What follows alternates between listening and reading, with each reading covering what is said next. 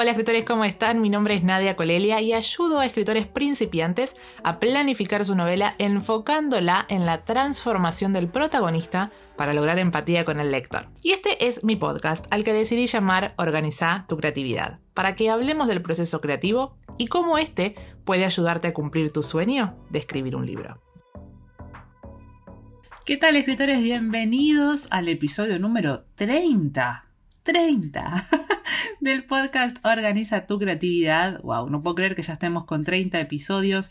Gracias a todos los que están del otro lado escuchándome, a los que apoyan mi contenido, de verdad, muchísimas gracias. Y bueno, quiero empezar entonces a contarles qué fue lo que pasó en esta semana. En realidad lo que acaba de pasar, porque yo estoy grabando este podcast el sábado 19, ustedes lo van a escuchar el día lunes 21 y bueno, la artista que contraté para que me hiciera los personajes de La condena del silencio hoy me mandó las imágenes y estoy enamorada de mis personajes, sinceramente estoy muy feliz, de verdad que siento que esta historia es es el comienzo de algo grande, porque es una historia que viene ya desde hace un tiempo, yo la empecé en noviembre del 2018. Es el borrador número 5 el que quedó y, la verdad que fue modificándose muchísimo, porque al principio tenía otra idea de lo que iba a ser la historia, después eran otros los personajes, y fue también un proceso de evolución y de entender sinceramente qué era lo que quería contar en esta historia, y cambió muchísimo, y la verdad que siento que nunca antes me había pasado de convertirme en lectora. Con mi autonomía lo que me pasó es que realmente me había emocionado con mis propias palabras, cosa que nunca antes me había pasado eso. Y, leer determinados capítulos que me hicieron llorar era como, wow, no puedo creer que, o sea, yo escribí esto, que a mí me está pasando esto. Pero la condena del silencio está en otro nivel, en el sentido que cuando yo la leía, mientras que hacía las correcciones, me olvidé de que era la escritora y me convertí en la lectora. Y, y era como, wow, me interesa, quiero saber más, qué bueno que está escrito. Eh, fue una disociación muy interesante y, era algo que no me había pasado antes. Entonces, realmente siento que, que yo estoy creciendo como escritora, siento que sinceramente todas las cosas que, que aprendí, que, que, pongo en práctica, eh, sobre todo que pongo en práctica, que es lo que les digo siempre, es lo que están haciendo ver estos resultados y sinceramente siento que, la condena del silencio es algo distinto. Como les digo, es el comienzo de algo grande y por eso quería, quería hacer esto. Si bien aquellos que por ahí, si vieron el video que tengo en mi IGTV, que si quieren seguirme en Instagram como arroba nadie escritora, tengo ahí un IGTV donde les cuento cuáles fueron las inversiones que hice con mi autonomía y en su momento dije que no iba a invertir de vuelta en hacer como los personajes, o sea, las imágenes, porque para mi autonomía me quedó raro. Pero creo que me quedó raro porque mi autonomía es una historia contemporánea, ¿no? Entonces me parece que la única manera de que vos tengas la imagen y que te suena real es siendo una foto. Eh, pero como esta es una historia de fantasía, creo que se puede jugar un poco más. Entonces, nada, encontré a Astrid, se llama, ella es una artista australiana, la encontré en internet y bueno, le pregunté, le pregunté cómo, bueno, cuánto, cuánto cobraba, cómo era el, proceso y la verdad que, que, me enamoró muchísimo la forma en la que ella se acercaba al, proceso, o sea, me mandó un, un mail súper largo contándome todo lo que era, cómo trabajaba ella, qué información necesitaba y a mí me encanta la gente que es detallista y que tiene un acercamiento muy profesional, eh, nada, me, puede. Así que no lo dudé. En su momento, bueno, le dije que esperara un poco porque, bueno, había algunos gastos que había que hacer primero en la novela y eso era un gasto adicional. Entonces, eh, nada, había que ver cuánto soportaban mis ahorros hacer todo esto. Así que tuvimos que esperar un poco, pero Después terminamos este, arreglándolo y, bueno, lo que ahora me hizo fue la entrega de los, las, portadas, ¿cómo se dice? Los retratos, eso es. Los retratos de Evania y de Thunder. Esto es para que ella pueda luego hacer una escena que ya estoy como loca, quiero ya verla como, cómo sería una escena, eh, nada, como si fuera en vivo y en directo. Y la escena que voy a elegir en realidad son dos. Hay una que es la que voy a poder compartir públicamente porque es la, digamos, el evento desencadenante de la historia. Y la otra, que es mi escena favorita de la novela, esa no la voy a poder compartir porque tiene un spoiler enorme, va, varios spoilers enormes, entonces esa solamente la voy a reservar para otro grupo de personas que ya se los contaré quiénes serán. Pero la cuestión es que estoy súper contenta, eh, ni bien tenga bien definido porque hubo un, nada, una situación con Thunder, una característica del personaje que no, como que no se veía reflejado, entonces por eso no les quiero compartir todavía las imágenes, porque se las quiero mostrar a las dos juntas. Y Ebaña sí, Ebaña es, es, es Ebaña. Pero bueno, estoy súper contenta, de verdad, así que nada, y ahora ya terminé, hoy acabo de terminar las correcciones del último capítulo, del último borrador, perdón.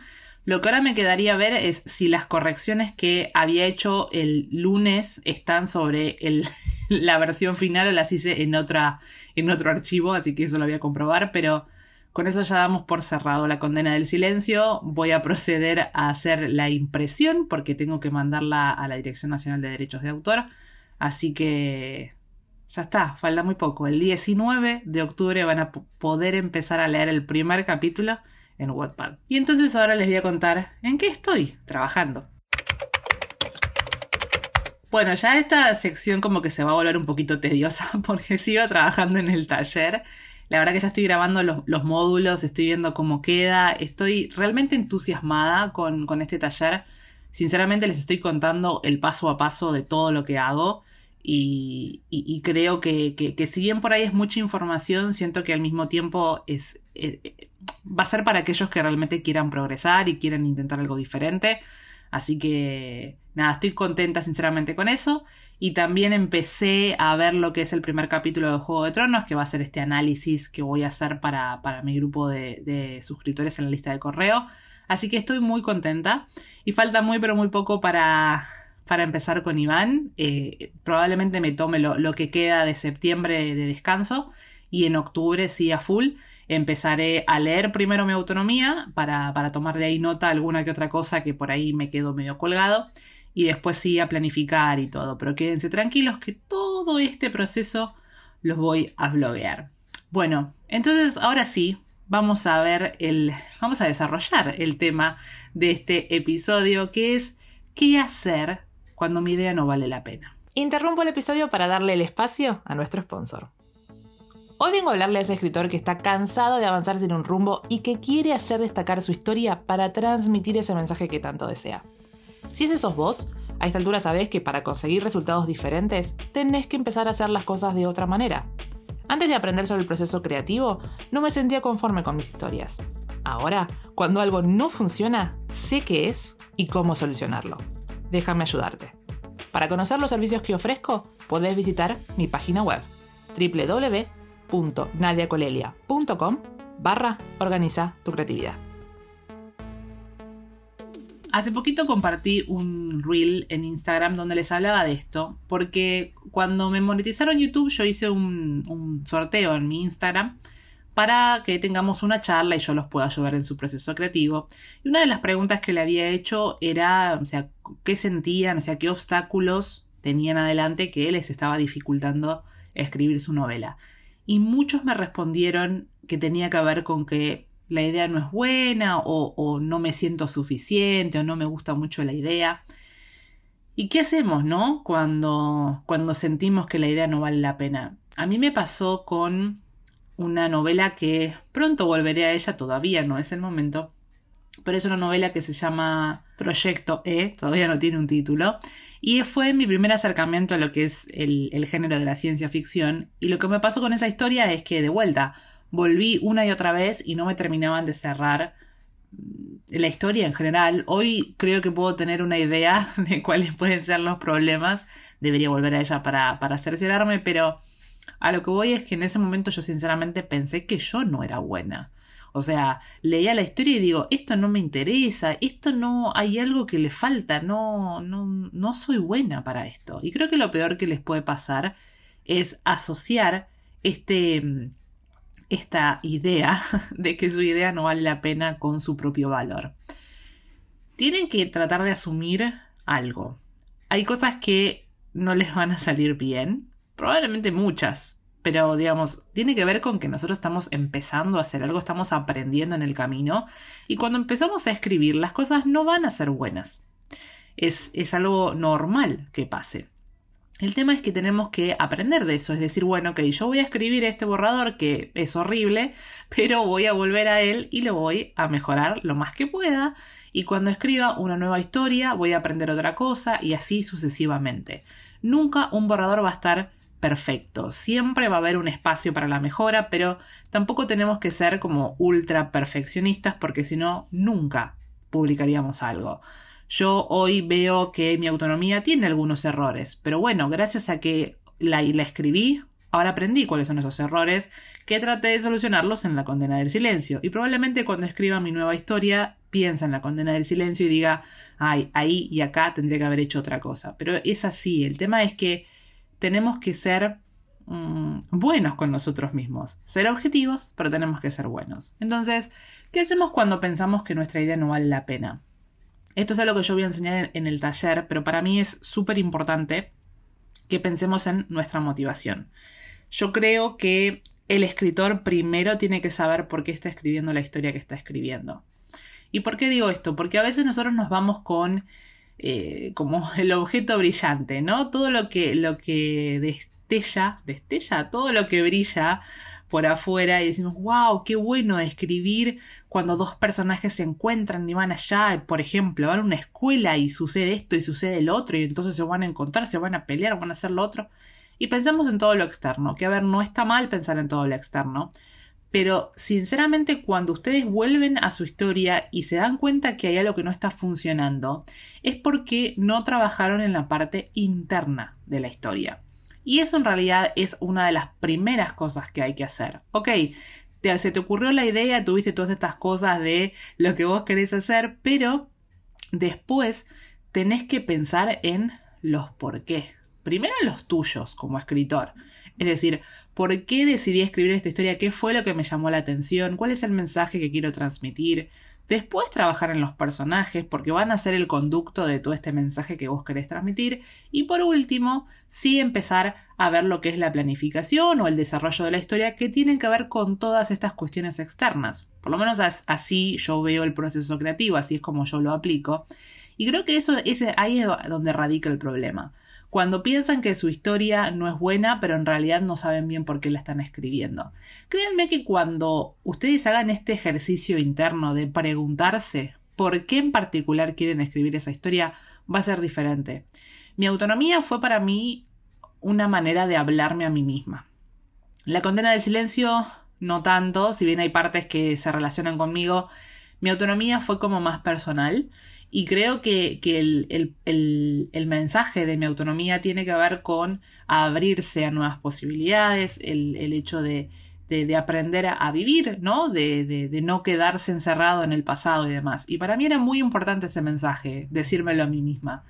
Y, eso fue lo que a mí me ayudó a seguir adelante, ¿no? A, todos los problemas que, que, fui encontrando en el camino. Era como, bueno, pero yo quiero quiero terminar esta historia porque me quiero terminar de contar la historia a mí.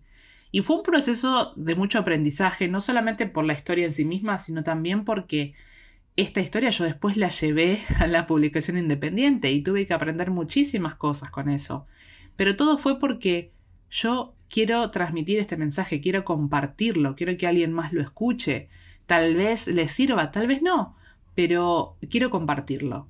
Entonces, cuando ustedes realmente se ponen a pensar en estos por qué, créanme que la historia la van a sentir diferente, porque ya tiene un sentido para ustedes, tiene un significado. Y cuando hay ese significado, esta cosa más profunda, el resto sí son problemas, pero no están asociados a la idea. La idea es la que va a estar bien, es, es, el mensaje que ustedes quieren transmitir y lo que van a tener que arreglar son las cuestiones externas. Entonces, vuelvan al original, vuelvan a, sus inicios. Tómense realmente el, tiempo de hacer esa introspección. A ver, no es, no es fácil. Yo sé que por ahí hay muchos que están diciendo por qué tendría que hacer todas estas cosas. A ver, puede ser que tal vez no les sirva. No es que haya una verdad sobre algo, esto es una manera de, digamos, mi forma de ver las cosas, porque así es como yo lo experimenté y eso es lo que comparto. Entonces, si nunca hicieron este ejercicio, yo los aliento a que lo hagan y que lo intenten. Y que de última vean si efectivamente les sirve o no. Porque yo sinceramente creo que todas las historias, no, no, es que haya una historia mala, creo que eh, una, una, historia puede ser mala cuando por ahí le falta un poquito de trabajo, nada más, pero cuando uno realmente se pone a, encontrar realmente la coherencia, el sentido a toda la historia, la historia se desarrolla, pero hay que trabajarla. Entonces a mí se me hace que lo que pasa es que nos vamos a escribirla, a desarrollarla todo, todos esos momentos mágicos que tenemos en la cabeza, y después cuando terminamos de leerla nos detenemos a decir, pero no sé qué le falta. Trabajo. Trabajo de introspección, de realmente entender un montón de cosas que tienen que ver con la historia y con ustedes como escritores. Porque ustedes imagínense que, digamos, un libro puede realmente transformar a alguien. Es, ese es, realmente es el poder de las palabras. Probablemente les haya pasado que hayan leído un libro que sienten que les habló a ustedes, que se, se, quedaron con un montón de sensaciones o que incluso los hizo llorar, los hizo reír, lo que fuera. Las palabras tienen mucho poder, entonces cuando nosotros realmente nos tomamos el trabajo de, de hacer esta introspección, qué palabra complicada, somos capaces de llegar a tener ese poder. Entonces, los aliento de verdad a que hagan esto, a que se pregunten por qué están escribiendo esa historia y que dejen, dejen, déjense ser. Traten de no, de no limitarse y de no sentir que no son suficientes. Piénsenlo de otra manera, porque cuando nosotros nos enfocamos en lo negativo es lo que más atraemos. Entonces piensen en que voy a mejorar. ¿Sí? Siempre voy a mejorar, siempre hay espacio para la mejora. Si esta historia hoy la siento que no me termina de cerrar, bueno, voy a volver sobre la historia y voy a encontrar la razón por la cual no me termina de cerrar y la voy a arreglar. Piensen positivo, crean en ustedes. Y hasta aquí el episodio del día de hoy. Espero, escritor, que te haya servido y si es así y tenés ganas de compartirlo, recordá hacer captura de pantalla y compartirlo en tus redes sociales. También podemos comunicarnos a través de mi Instagram, arroba Nadia. Nos estaremos escuchando la semana que viene. Feliz escritura.